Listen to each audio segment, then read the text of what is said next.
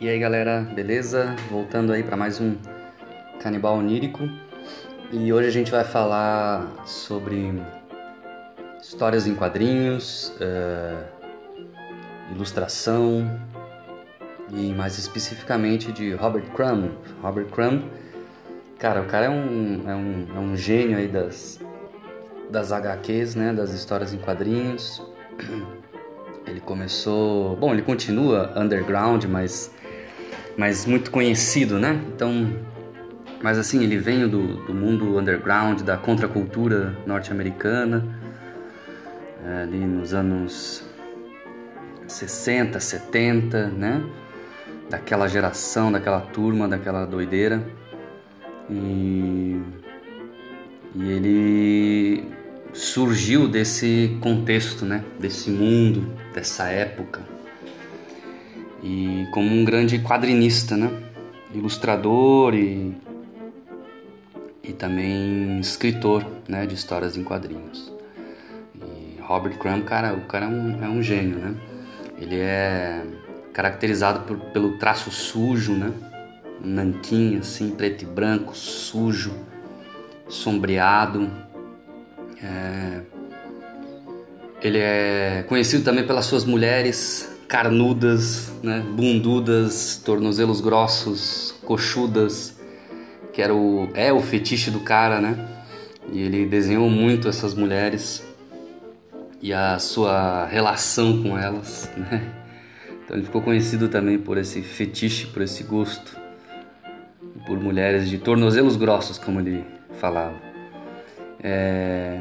Ele também é conhecido, além pelo seu traço característico, pelas mulheres que ele desenhava, também pelos seus personagens malucos, doidões, drogados, é, pelas ilustrações de sexo, de, de sarcasmo, ironia, é, também por suas intervenções políticas no, nos quadrinhos e pelos seus papos de jazz, né? Então, nas histórias em quadrinhos dele, a gente consegue ver muito da vida dele, né? É, é quase uma, uma autobiografia, assim, tirando alguns, é, não tudo, né? Vamos, vamos separar primeiro, assim. Ele tem muitas HQs de personagens específicos, né? E que são muito conhecidos, por sinal. Né? Fritz the Cat, Mr. Natural, Weirdo. É, então, assim, é, personagens, né? Que fizeram história aí na contracultura americana, na, nas histórias em quadrinhos. Uh, mas tem muito trabalho autobiográfico do Crumb, muito, muito, muito, junto com esses personagens que ele criou, muita autobiografia. E aí a gente vai ver muito dessas mulheres carnudas uh, e muito jazz, porque ele é um colecionador de disco de vinil, né? Então e entende muito de jazz, e gosta de falar de jazz. Então a gente consegue ver muito isso também nas, nas histórias do Crumb. Né? Uh, ou ali, tipo assim, de pano de fundo, vamos dizer assim, né? Das histórias dele, tá lá as coleções de discos e jazz, não sei o que, papapá.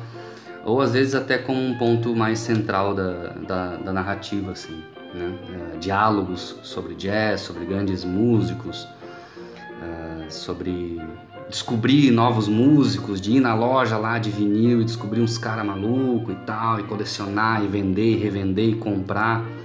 Então tem muito dessa temática também. Né? O traço sujo, as mulheres carnudas, os caras doidões, drogas, sexo, jazz, política, humor, sarcasmo e ironia. Né? E isso da parte mais autobiográfica. E como eu disse antes, ele também criou esses personagens emblemáticos aí como Fritz the Cat, Mr. Natural e Weirdo. Né? E ele também ficou muito conhecido porque ele ilustrou as histórias de Harvey Picker. Né? Tem até um, tem um filme sobre Harvey Picker que é muito legal. É, e Harvey Picker é um, é, um, é um grande artista também americano, um grande escritor. E Crumb ilustrou as histórias de Harvey Picker né, em American Splendor. É, Crumb também contribuiu com Bukowski né? Super conhecido aqui no Brasil, mais do que Harvey Picker, eu acho. Ah, contribuiu com o Alejandro Rodorovsky, né? Também conhecido aqui no Brasil. E, e ilustrou a, assim, o o David, eu não sei como é que se fala exatamente o nome dele, David Mayori, Mayo, Mayrovitz, né? Ele, ele, vamos dizer assim, criou uma, ele escreveu para uma história em quadrinho da vida e da obra de Kafka. Então, assim, é um livro que, que fala um pouco da, da biografia de Kafka e dentro também da biografia de Kafka eh, os capítulos específicos para para contar a história dos livros, né? tipo livro resumido, né? Metamorfose resumida em quadrinhos, né? Uh, e, então o, o, David ele escreveu e o Crumb foi que ilustrou, né? Então ele ilustrou a vida e obra de Kafka em HQ, que é uma doideira assim que eu descobri também meio sem querer. Eu nem lembro direito aonde, mas acho que eu tava enfim, numa dessas livrarias assim normais e tal, grandes, e tem aquela tem tipo aquele mostradorzinho que tem uns livros menorzinhos, né? E às vezes tem ali filosofia, tem uns clássicos, tem umas coisas mais esquisitas ali, né? Não são os best-sellers, não são os grandes livros, os grandes romances e tal.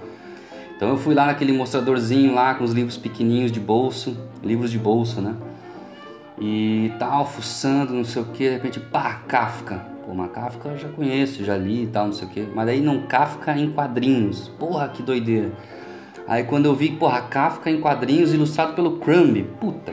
Aí já era, né? Comprei e é incrível, assim, é muito massa. Então, é tipo ali uma, como eu disse, é uma biografia da vida de Kafka, mas também tem as obras do Kafka ali resumidas ali dentro do livro e tudo isso ilustrado pelo Crumb naquele preto e branco sujão, assim, porra, bom demais, assim, ver a, a barata, né, a metamorfose ilustrada pelo, pelo, pelo Crumb.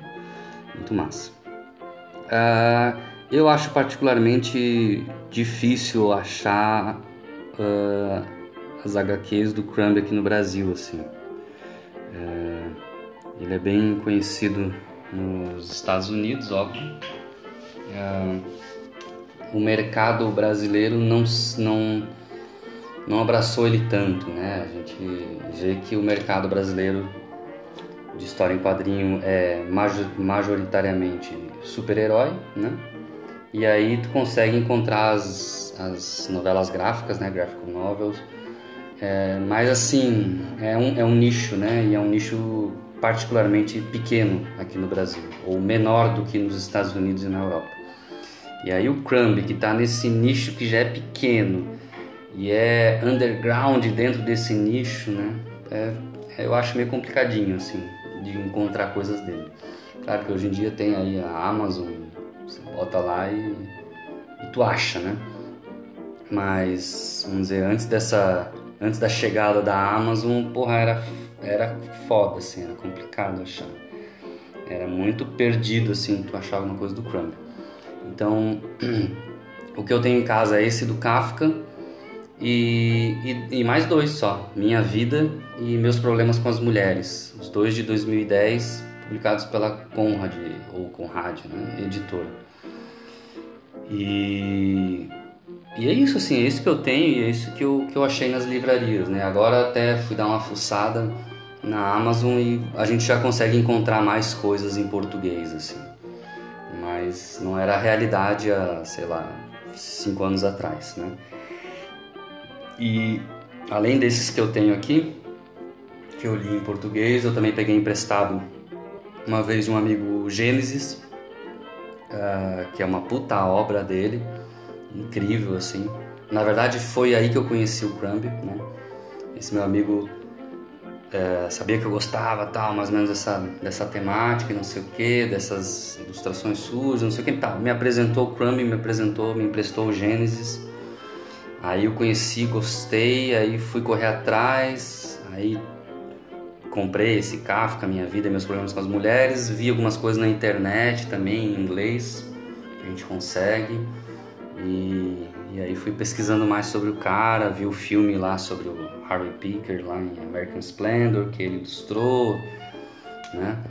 E aí vi as ilustrações para o Bukowski, mas, claro, hoje, então hoje em dia acho que a gente até consegue ter mais acesso, mas, mas não era assim. Há, há pouco tempo atrás não era assim. Né? E assim, é, eu tenho um gosto particular por história em quadrinho preto e branco. Eu acho que tem mais, mais força, mais potência. Assim. É, e, e normalmente quando, quando fica colorido, eu acho que dá uma. perde um pouco a graça. Assim.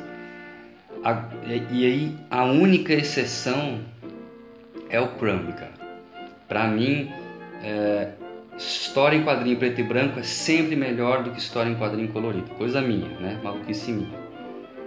Exceção, Crumb, cara. O Crumb consegue fazer história em quadrinho colorida tão potente, tão foda, tão cheio de, de, de, de detalhes, né? É, cheio de força é, mesmo colorido. Né? Botou a cor, não perdeu potência pro Crumb. Né? E, e, é uma coisa assim que eu particularmente só, só sinto nos quadrinhos dele. Qualquer outro autor, qualquer outra história em quadrinho, botou cor, já falei, hum, né? Se botasse o mesmo desenho igual do lado preto e branco, eu ia falar, pô, aqui ó, preto e branco é melhor. Com Crumb não, pode botar assim os dois, preto e branco e colorido, como tem até algumas edições eu já vi que tem assim a, mesma a mesma história, né, em colorido e preto e branco. Foi cara, ó, aí tá tá de igual para igual, assim, não, não perde potência, não, não perde beleza, não perde detalhes e sutilezas, né? Então isso é muito foda, assim. Então é uma coisa do da, da minha relação, da minha leitura também com Robert Crumb, né? E é isso, né? É, esse é um cara, um cara foda, um cara muito bom e que às vezes não é tão conhecido aqui no Brasil. Então, se você conhece, é isso aí, estamos juntos. Eu também conheço e gosto. mas se você não conhece, nunca ouviu falar, ou até ouviu falar, mas nunca leu nada dele, fica aí a dica. Merece muito. O cara é muito bom. As, as, as ilustrações são fodas, são muito boas. E as histórias são muito boas, né? Porque ele escreve também, então é, é um conjunto completo assim que, que vale a pena você conhecer se você não conhece, tá certo? Então tá, esse aí foi mais um, um papo nosso aí, mais uma semana. Semana que vem tem mais. A gente segue conversando sobre coisas aleatórias e, e bora, vamos que vamos. Um abraço.